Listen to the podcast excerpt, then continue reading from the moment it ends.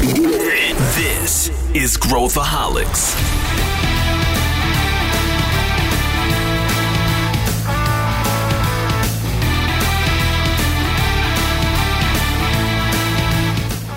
Olá pessoal, aqui é Pedro Van Gertner e esse é Growthaholics, o podcast da ACE para quem adora inovação e empreendedorismo. A gente vai mergulhar nesse episódio na bolha, na bolha das startups, tentando responder justamente essa pergunta. A gente está vivendo numa bolha de startups?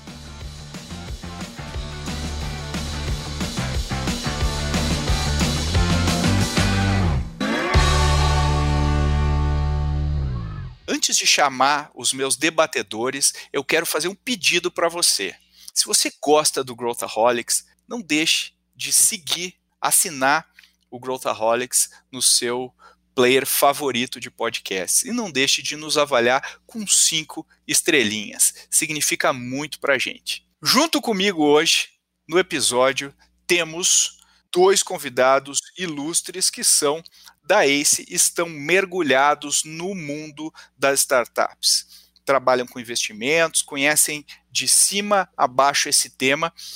E a primeira pessoa que eu chamo aqui é a nossa querida Diane Zerril. Tudo bem, Di? Oi, pessoal, tudo bem? Um prazer estar estreando aqui no podcast da ACE. Di, conta pro pessoal o que, que você faz na ACE.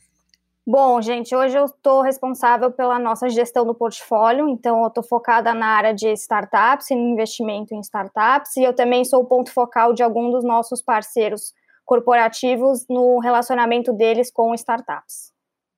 Legal, e eu também conto aqui com o meu querido sócio Felipe Edward Leopoldo Collins. Tudo bem, Felipe? Fala Pedro, fala Di, olá ouvinte, Felipe Leopoldo Edward Collins Figueiredo é meu nome completo. Desculpa. Não vou revelar CPF e outros dados pessoais neste podcast, mas é um prazer estar de volta. E a Didi, ela se vende pouco, mas ela também é uma das emerging female leaders in venture capital, de acordo com a LAVCA, que é a Associação Latino-Americana de Capital de Risco, e um dos grandes destaques aí do nosso time de inteligência e operações e também faz parte de uma organização super legal dos analistas de venture capital chamado Emerging VC Fellows, então super bacana também. Enquanto isso, eu sou apenas mais um rapaz latino-americano, sócio desta magnânima organização, trabalho junto com esses startups, projetos de corporate venture, algumas iniciativas de educação e estou muito ansioso porque falar com vocês em podcast, especialmente, é uma das coisas que eu mais gosto de fazer na vida. Verdade. O Felipe já é um veterano aqui da, da casa, já, já, já conhece de cima a baixo esta arte de gravação de podcast, mas a Diane vem com tudo aqui cheia de conteúdo e eu queria começar o nosso debate perguntando para vocês e tentando deixar claro aqui para os nossos ouvintes que sempre querem mais conteúdo específico. É, o que, que é uma bolha? Quando a gente fala de bolhas, o que, que significa uma bolha, tecnicamente falando, Felipe? Legal. Eu gosto muito de filmes que têm economia como pano de fundo. Então, é, já vou passar as minhas três recomendações de primeira, que é Wall Street, O Dinheiro Nunca Dorme, do Gordon Gekko, tem a parte 1 e a parte 2, que é mais recente. E também tem o A Grande Aposta, Big Short, você encontra no seu player de streaming favorito. Big Short tem uma cena que a Margot Robbie, dentro de uma banheira, explica que é uma opção e que é um ativo é, não lastreado, um ativo podre. Eu não sou a Margot Robbie numa banheira, entretanto, vou tentar explicar o que, que é uma bolha. Então, diz o, o, a Bridgewater, uma bolha ela é formada quando o preço de algum ativo, de algum produto, de algum serviço, de algum papel, de alguma opção, ele é, ele é descolado, ele é muitas vezes multiplicado o valor daquele ativo. Então, é, tem um sentimento de FOMO, de fear of missing out, todo mundo quer comprar, tem um hype em cima daquele ativo, daquele papel, e aí a, a o financiamento dessa bolha, ela, ela começa a tomar valuation muito alto e não se sustenta, e ela chama-se bolha até porque é um, um, momento que ela se infla tanto que ela estoura. Então, a, a primeira bolha se descobre no, no, no Wall Street, foi na Holanda em, 1600, na, em 1600 e pouco, com primeiro as tulipas e depois com as debentures das tulipas, que uma debenture de uma de uma flor valia mais do que uma casa.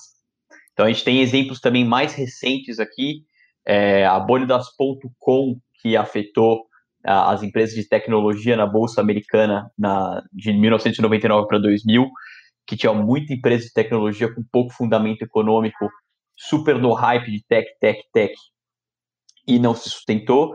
E mais recentemente a gente teve também a bolha dos ativos imobiliários que levou a essa grande crise mundial, onde você comprava ativos em tese prime, então em tese que eram super bem cotados e relacionados, mas que eles estavam lastreados em dívidas podres. Então, basicamente, uma bolha é quando o hype sobre algum ativo, sobre algum papel, sobre alguma coisa, fica tão grande e os fundamentos não acompanham que a hora que alguém pensa e fala, opa, tem, tem coisa de errado aqui, ou a oferta, ela, ela, a demanda passa muito da oferta, essa bolha estoura e todo mundo começa ou a perder muito dinheiro ou a liquidar ativos com preço de água.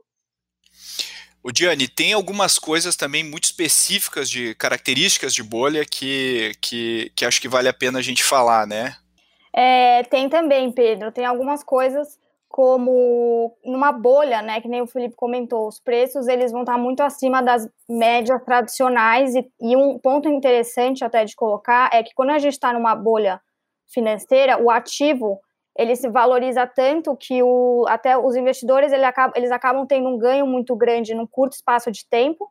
Só que, na verdade, o que está acontecendo é o que, que, é o valuation? Ele é o valor presente, né? Traz todo o cash flow das empresas para valor presente e basicamente, quando você tem essa bolha, você está trazendo é, fluxos de caixas futuros da empresa para valor presente, então você está antecipando o lucro que, na verdade, esse investidor teria lá na frente para agora. Então você acaba tendo no longo prazo, numa bolha, uma perda. Você tem um ganho de curto prazo e uma perda no longo prazo.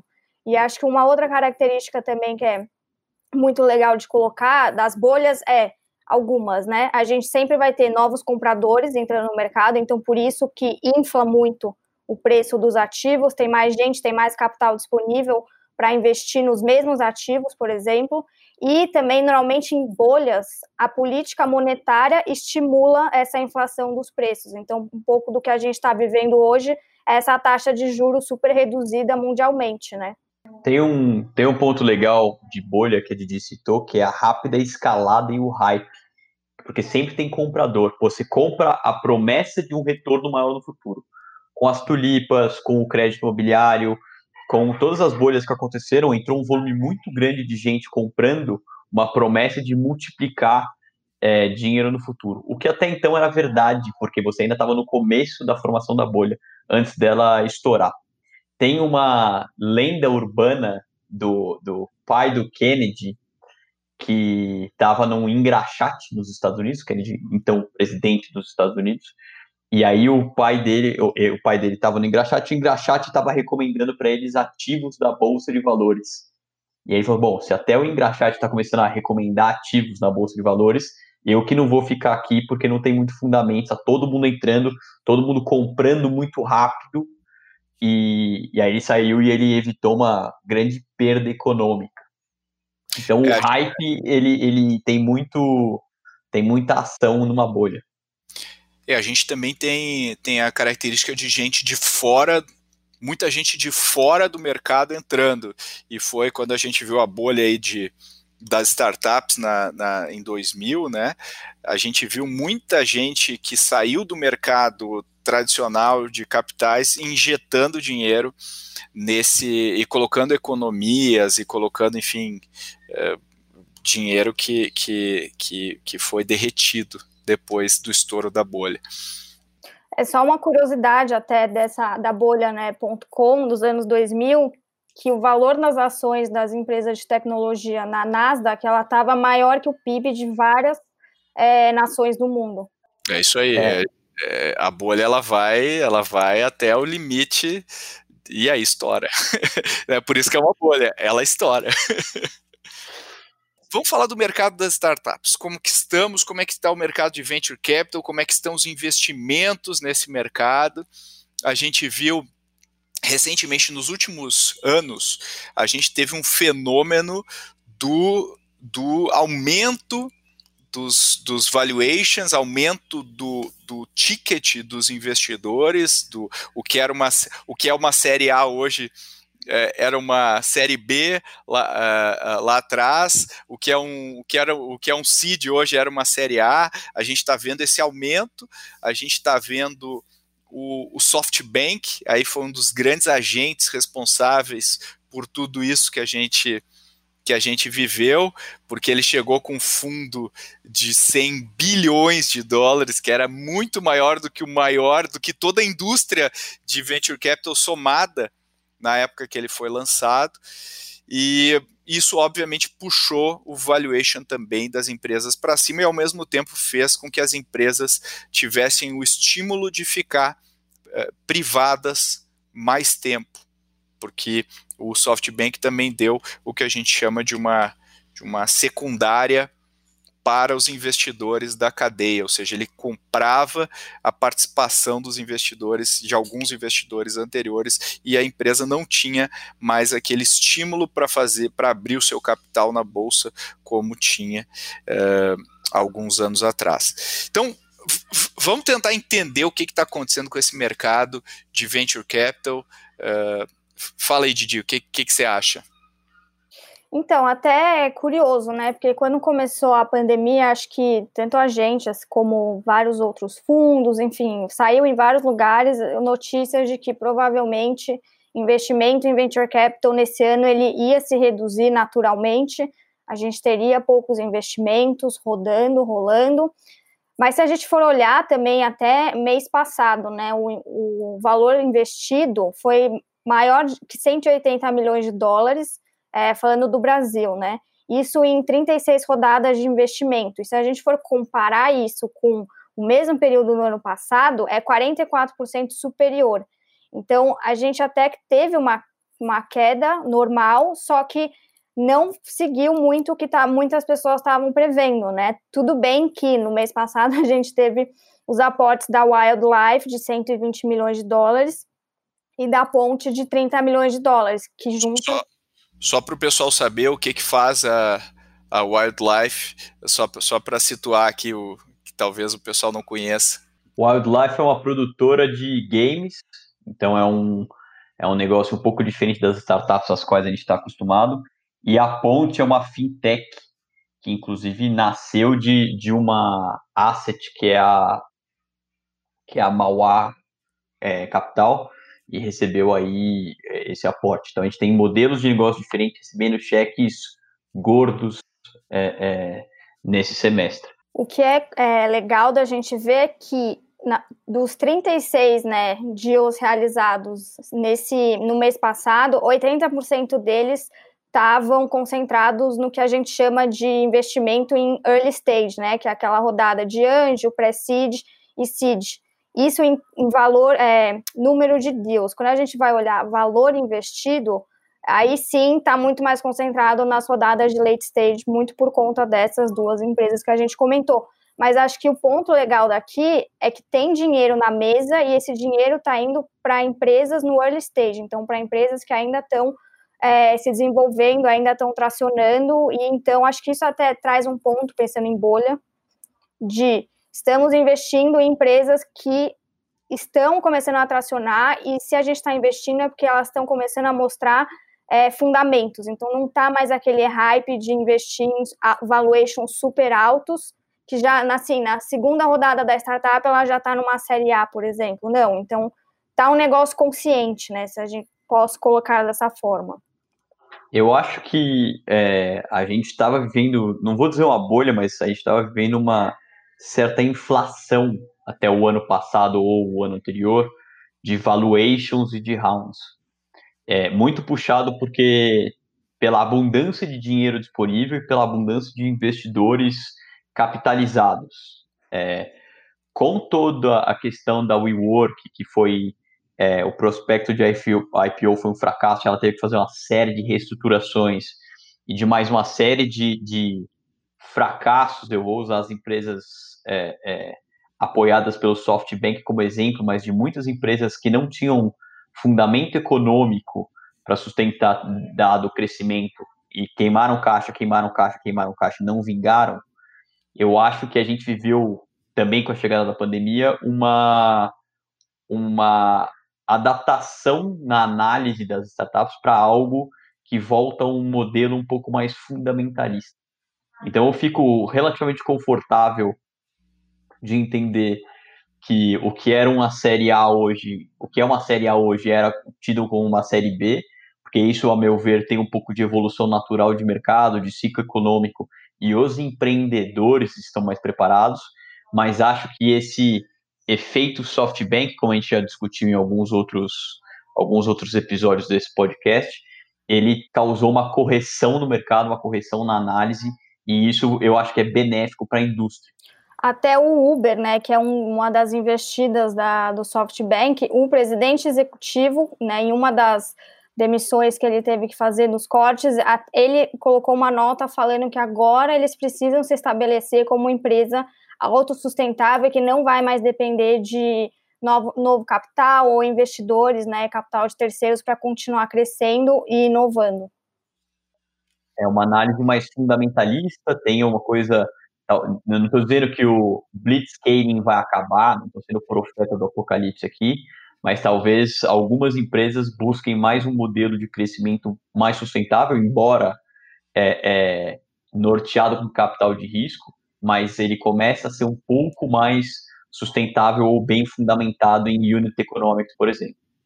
É, o, outro elemento que a gente tem que considerar aqui é o, a, a, presença uh, no PIB geral desses negócios, porque se a gente eh, entender que a indústria de software, a indústria do SaaS, a indústria de consumo, o quanto tá, a gente está girando de dinheiro nesses negócios de fato, que não é uma não é um negócio, uh, uh, digamos assim, auxiliar na economia, ele já está virando um negócio uh, protagonista, na, na, se a gente pegar pelo menos a economia, algumas economias asiáticas, nos Estados Unidos, na Europa e até chegando no Brasil, a pandemia aí que a gente já falou várias vezes também acelerou esse movimento, essa adoção aí do digital, não me estranharia também o valor dessas empresas naturalmente a, a, a aumentarem, porque a, probabilidade de capturarem mais valor futuro também aumenta.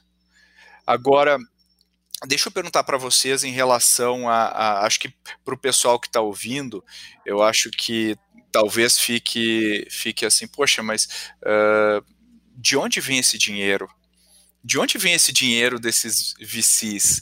Eh, de onde sai essa grana aqui que entra nessas empresas? É, vem de, de, de, de, investidores aventureiros, enfim. Comentem um pouquinho de onde sai esse dinheiro, Felipe.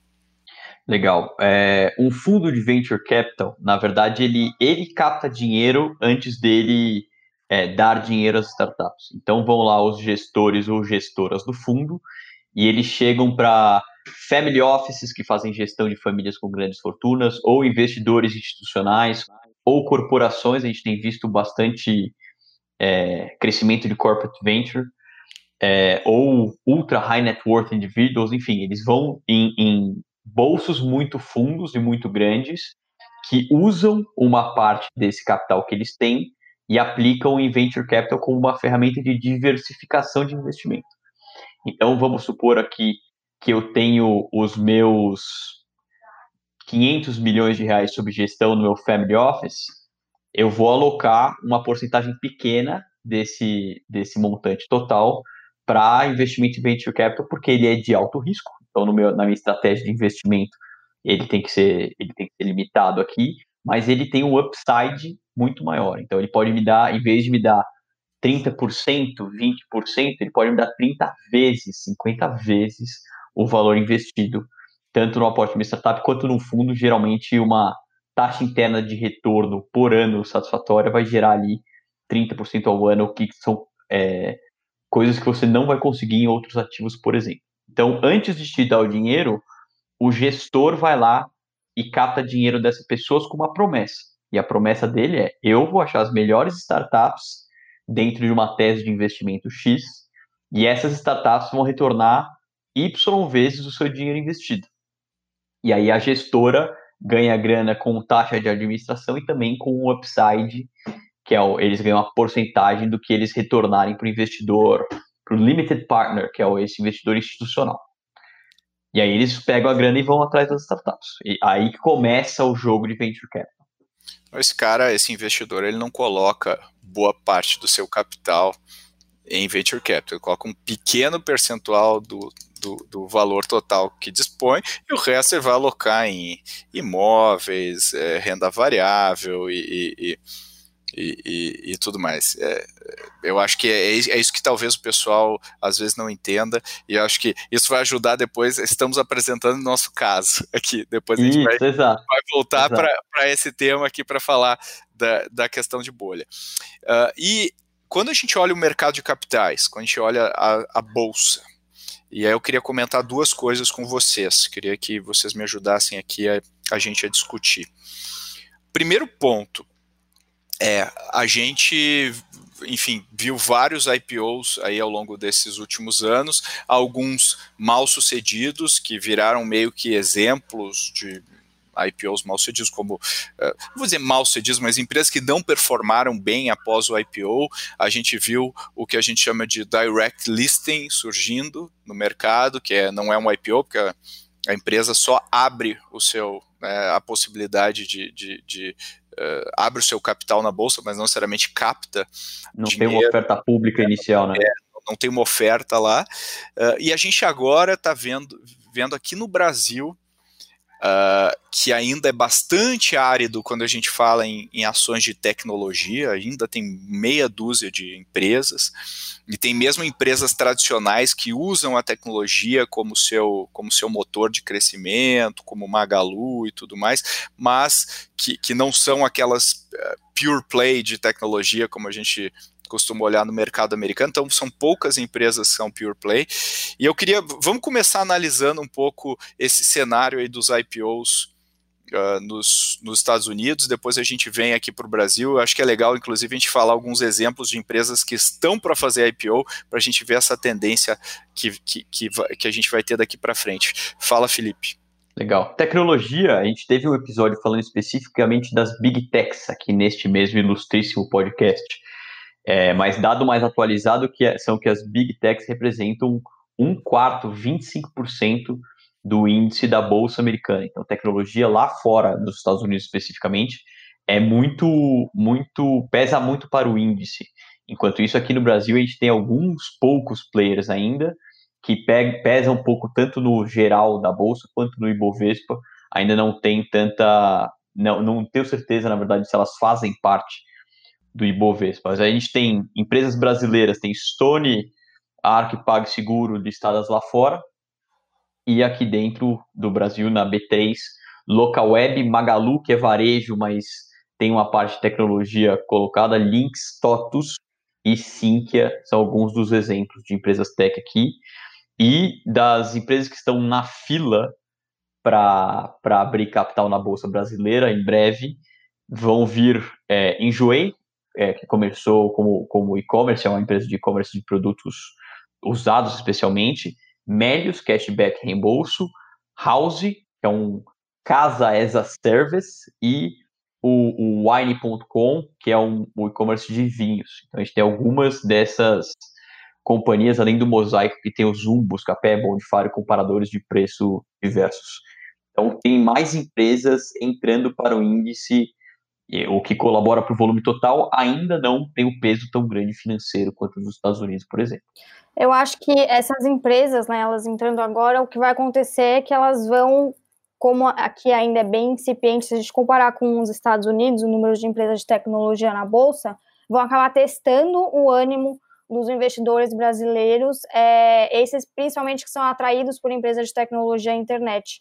E eu acho que talvez uma, um dos fatores que pode ter influenciado é, nessa quantidade de empresas é, procurando IPO possa ter sido o crescimento que a Local Web teve em 2020, né? Que desde fevereiro, quando eles é, fizeram o IPO, eles atingiram mais de 200% de crescimento e teve vários investidores que começaram a prestar bastante atenção por conta do case da Local Web no mercado brasileiro de tecnologia. Vale sempre disclaimer aqui neste ilustríssimo podcast, quando a gente comenta de ações listadas na bolsa. A gente não quer, a gente não pode e não é o nosso foco dar recomendação de compra ou venda de ações. Isso é bem importante vocês saberem que a gente está aqui só fazendo uma análise sobre o mercado de tecnologia. Se você quer comprar ações ou afins, fale com os especialistas. Legal. E, e falando nisso, é, até, até nesse nesse ponto, se a gente pegar o investidor médio brasileiro, que até pouco tempo atrás só tinha acesso a poucos produtos financeiros, com a revolução aí das, das, das corretoras digitais, da XP, dos, dos bancos digitais começarem a oferecer uh, produtos que até pouco tempo atrás estavam só na mão de investidores mais uh, refinados, agora a gente tem uma democratização desses produtos financeiros, mas não existem papéis na bolsa que, se eu sou um, um, um investidor, uh, pessoa física padrão brasileiro, é muito difícil eu colocar o meu dinheiro numa, numa empresa uh, de tecnologia. Uh, eu posso colocar meu dinheiro num fundo de venture capital, eu posso fazer algumas estratégias, mas eu acredito que, que o aumento de investidores na B3, que aumentou assim estrondosamente nos últimos anos, o ano passado era acho que era um milhão de investidores, a gente já, já passa de dois milhões esse ano na bolsa. Hoje, esse, essas pessoas estão montando as suas carteiras e, como a Diane falou, elas começam a enxergar esses ativos, começam a testar esses ativos. O que chama a atenção dessas empresas que estão para fazer IPO na bolsa é o faturamento dessas empresas que ainda é baixo, né, Diane?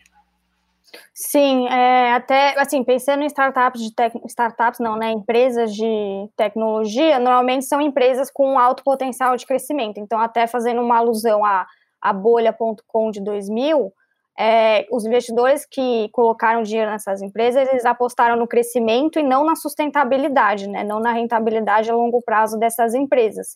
E se a gente vê essas que estão na, na fila aí para abrir a IPO, o, elas têm lucro, elas são lucrativas, mas ainda é baixo, né? Então, por exemplo, a Melius, que está aí na fila, ela teve uma receita bruta de 90 milhões, mais ou menos, em 2019, mais um lucro de 15 milhões de reais. E a Wine também, ela, ela gerou, né, em 2019, 250 milhões de reais em, em receitas, mas teve um lucro aí de, no ano passado, né, mais ou menos 100, 70 milhões de reais na, no primeiro semestre desse ano, na verdade. Então, se a gente olhar, é um lucro pequeno ainda comparado com o restante de todas as empresas listadas na bolsa no Brasil. Tem um, para mim tem uma, apesar do lucro ser no volume financeiro total pequeno, então a ação não vai representar muito perante o volume da bolsa.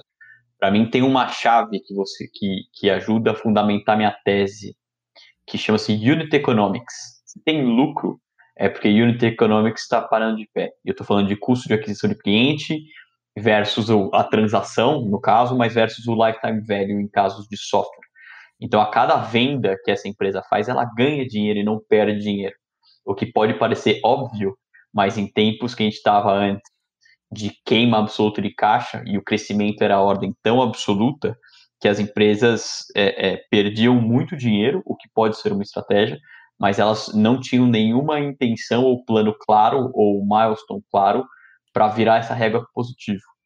Então, é, é para mim é uma das grandes uma das grandes mudanças em relação à bolha.com é que agora existe algum fundamento e as empresas tanto têm modelo de negócio e remuneração, concorde mais ou menos, seja mais ou menos rentável, quanto tem unit economics que param em pé. E aí que, aí que para mim tem um ponto fundamental.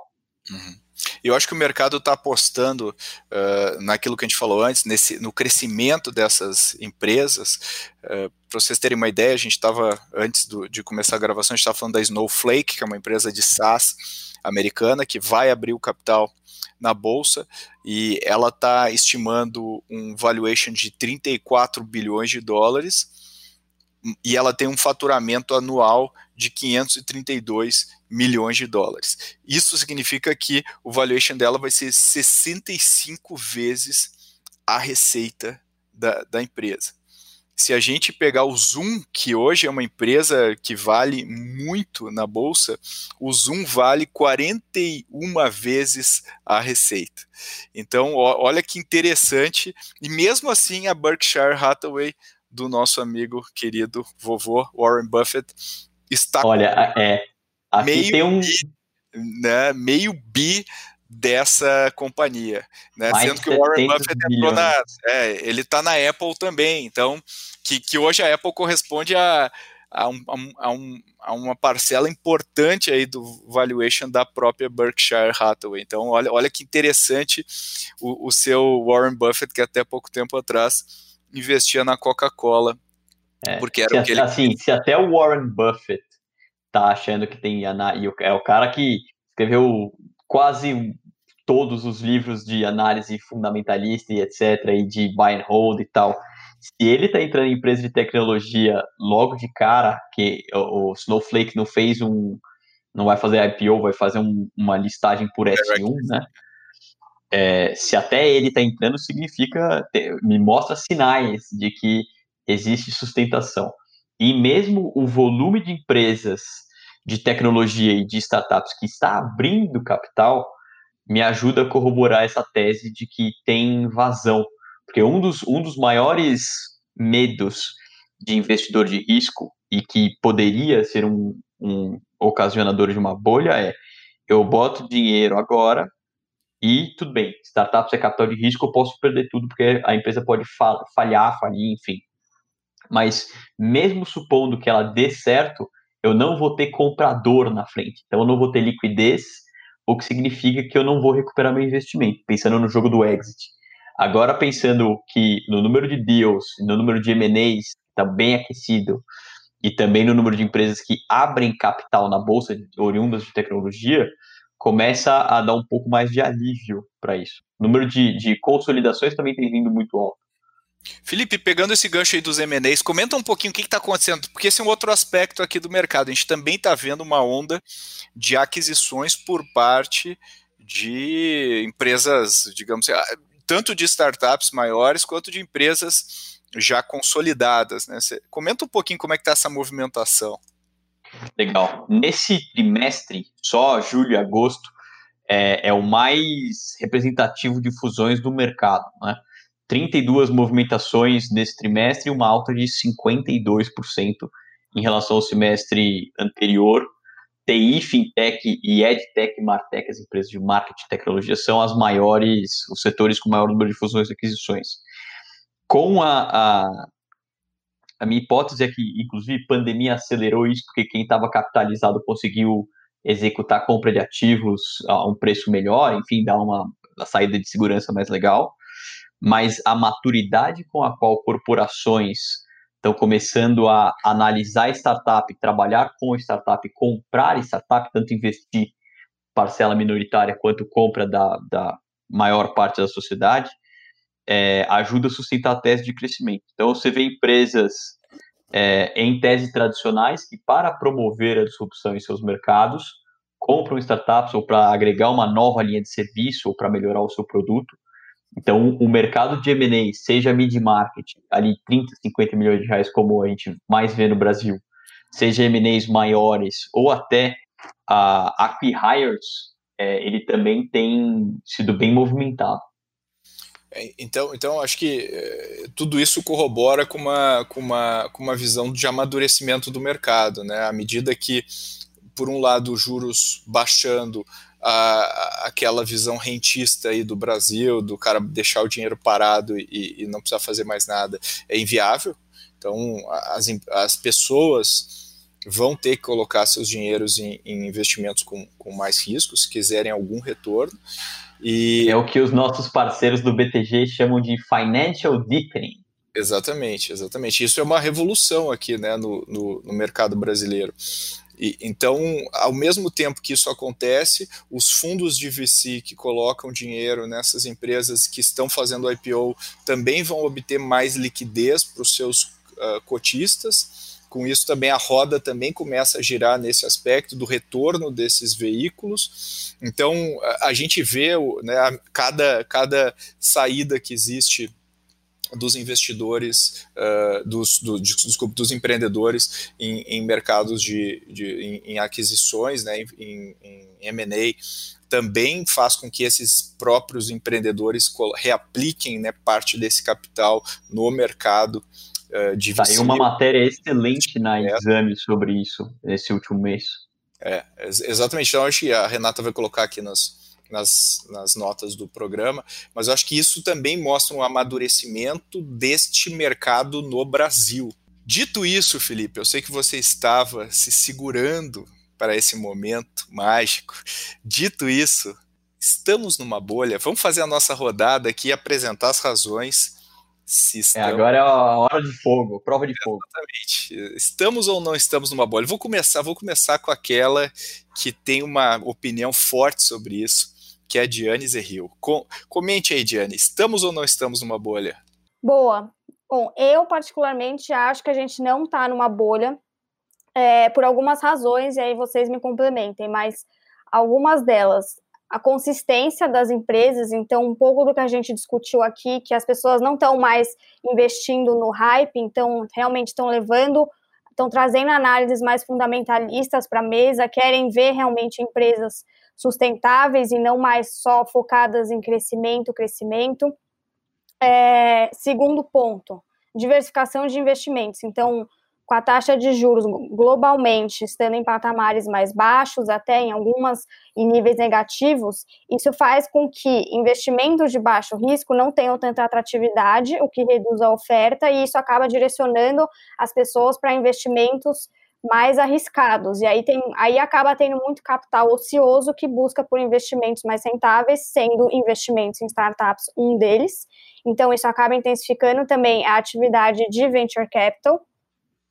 E um terceiro ponto, que é a digitalização e novos comportamentos, novos hábitos, tanto de empresas como de pessoas, que a crise trouxe, né? Então, isso mudou muito a forma como as pessoas vão levar a vida delas aqui para frente e como empresas também vão tocar. Então, o, digital first, até a gente aqui na ACE virou digital first, ele está muito mais na frente do que outras coisas que antes eram consideradas é, prioridade, né? Então, a crise trouxe vários desafios para todo mundo, mas eu acho que a digitalização se intensificou assim muito, e isso vai fazer com que grandes empresas acabem buscando novas formas de inovar e de acelerar o crescimento, que muitas vezes leva para iniciativas de corporate venture, que é esse relacionamento com startups. Então, vai começar a ter essa relação ganha-ganha dos dois lados, os dois vão começar a se beneficiar disso, e com isso, a gente tem mais ainda capital disponível para é, impulsionar esse investimento em startups, agora também proveniente de grandes empresas, né?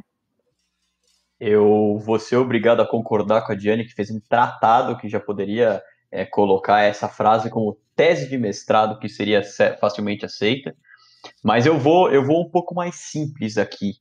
É, eu concordo, eu acho que não tem uma bolha de startups. O que não significa que todo negócio com startups é bom e que nem toda empresa está super bem fundamentada. Não estou generalizando, mas olhando o macro aqui, eu acho que não tem uma bolha. Além do aumento de liquidez para os investidores, o que faz com que a roda gire é, é, e o ciclo se encerra, então o empreendedor vira investidor, a corporação está se associando com uma empresa e assim por diante. Se você olhar, por exemplo, Nubank, Neon, é, Warren, Z-Dog, Magnetics, entre outras empresas que captaram neste ano, você consegue ver um modelo claro para o que elas fazem. Elas têm fundamento econômico. Algumas ainda é, sacrificam caixa e lucro em prol de crescimento, mas você sabe que, a, que o equilíbrio está bem próximo.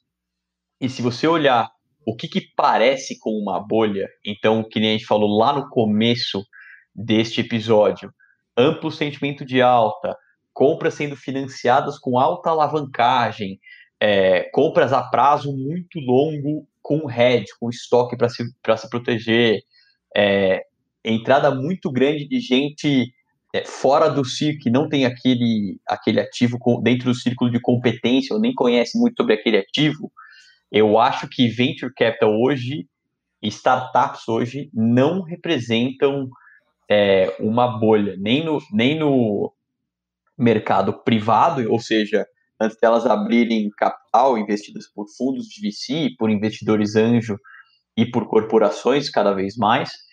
E no setor, no setor público não, mas as que estão listadas publicamente, empresas de tecnologia, é, evidentemente você vai analisar caso a caso, mas eu ainda acho que há muito espaço para o crescimento delas sustentado pelo, pela digitalização de, da sociedade. Então, Zoom, é, e-commerces e, e demais empresas, você consegue ver um aumento no uso também, um aumento na digitalização. Complementando aqui na nossa definição clássica de bolha, um dos fatores que gera a bolha é uma escassez de oferta em relação ao aumento irreal de demanda. Então, a, a, o derivativo da tulipa da Holanda lá em 1600 e pouco, ele começou a aumentar tanto porque ele começou a ficar muito raro. É, a, mercado imobiliário japonês em 1989 também começou a inflar muito, valia 350 vezes o preço do terreno em Nova York, que já é um, um mercado super caro, porque também tinha pouco espaço disponível.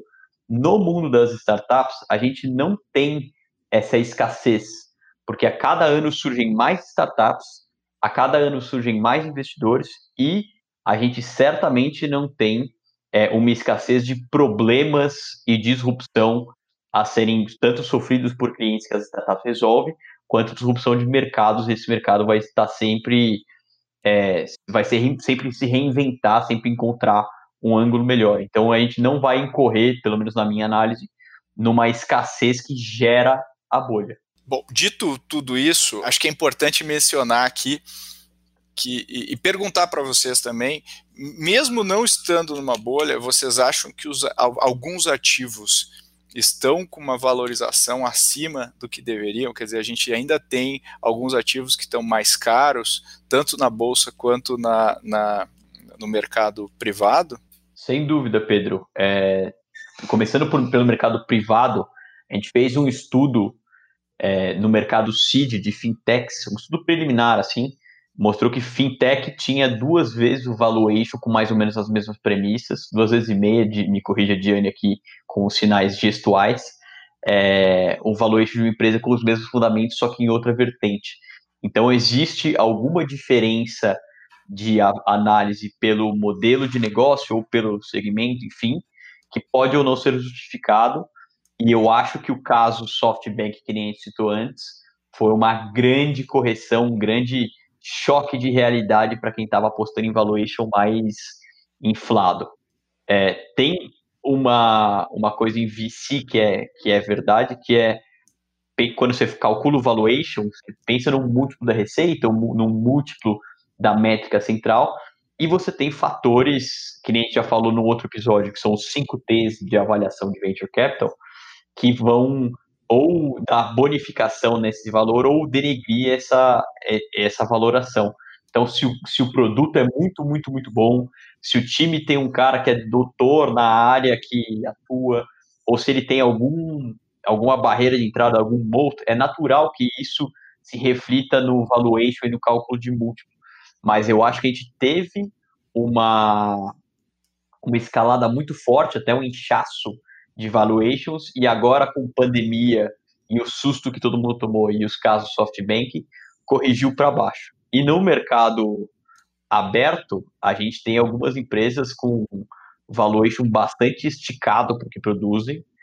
É, então, é, como é mercado aberto, de repente uma recomendação, alguma algum sobe no boato, cai no fato, também influencia nessa decisão um pouco mais massiva Legal, eu, eu, concordo. Se a gente for olhar hoje a, a Tesla, por exemplo, aqui ela está tra transacionando por né, 954 vezes o lucro anual da empresa.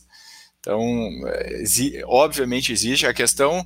A questão é o que a Didi mencionou, é, olhando o potencial de lucro futuro da empresa o que que isso, qual que é o cenário, qual que é, talvez ela, ela valha isso, mas ela tem que realizar isso nos próximos anos para que a gente, para que essa precificação uh, realmente bata com a, com a realidade. mas mesmo assim, uh, o que a gente deve ver são reajustes e não um estouro de bolha como a gente como a gente viu em outras situações, né? ou seja, ajustes, a empresa estava transacionando a isso, ou essa startup, mas mais casos isolados, porque no meio de alguns casos que talvez estejam um pouco inflados ou muito inflados, a gente tem várias empresas que estão corretamente precificadas ou algumas que estão subprecificadas e vão e vão e vão se equilibrar no, no bolo, né? É, eu acho que vale isolar. Tem bastante gente séria falando que tem uma bolha, tá? É, não é um ponto de vista irracional que as pessoas estão malucas quem está falando que tem bolha.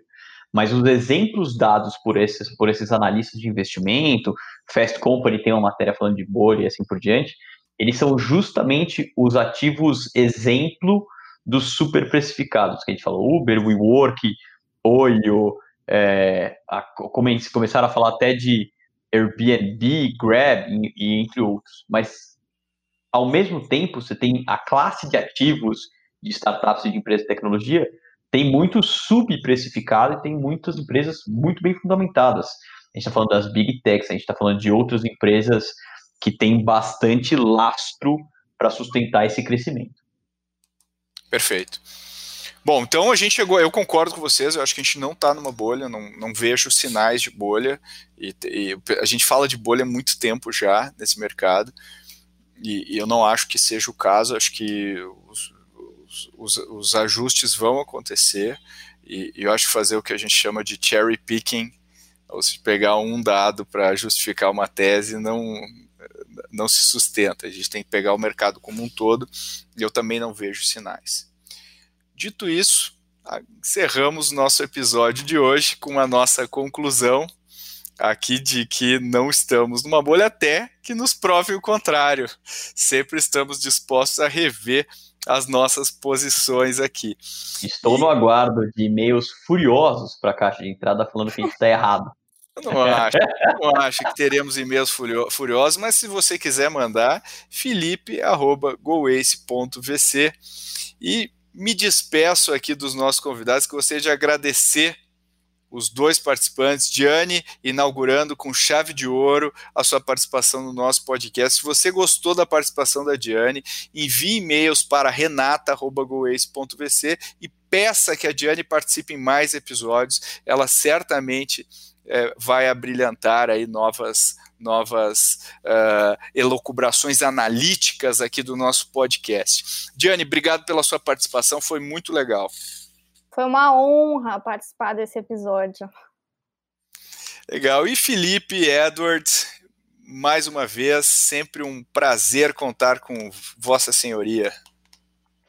Este podcast está no hall de coisas que eu mais gosto de fazer é, acho que o episódio de hoje, mais uma vez, mostra que, da mesma maneira que você escolhe uma ação ou um investimento de tempo, de dinheiro qualquer que você faça, você também precisa escolher as startups com as quais você se relaciona. É, então, estou muito feliz com o desenrolar desse episódio. É, a gente concordou, então, é, no último episódio a gente discordou veementemente um do outro. Eu achei que esse foi mais harmônico. E agradeço pelo seu tempo ouvinte nos ouvindo aqui. Eu sei que muitos perderam o momento de podcasts da academia, do metrô, do carro. Então, se você nos ouviu por todo esse tempo e gostou, muito obrigado. Valeu, não preciso nem fechar o episódio de hoje, o Felipe já fez o fechamento, obrigado. É, valeu aí, ouvinte, obrigado pela sua audiência, gostamos muito quando você nos dá feedbacks, quando você comenta, quando você posta. A Renata fica muito feliz cada vez que a gente ouve, vê menções aí do nosso Growthaholics nas mídias sociais. Não deixe de comentar e até o próximo episódio.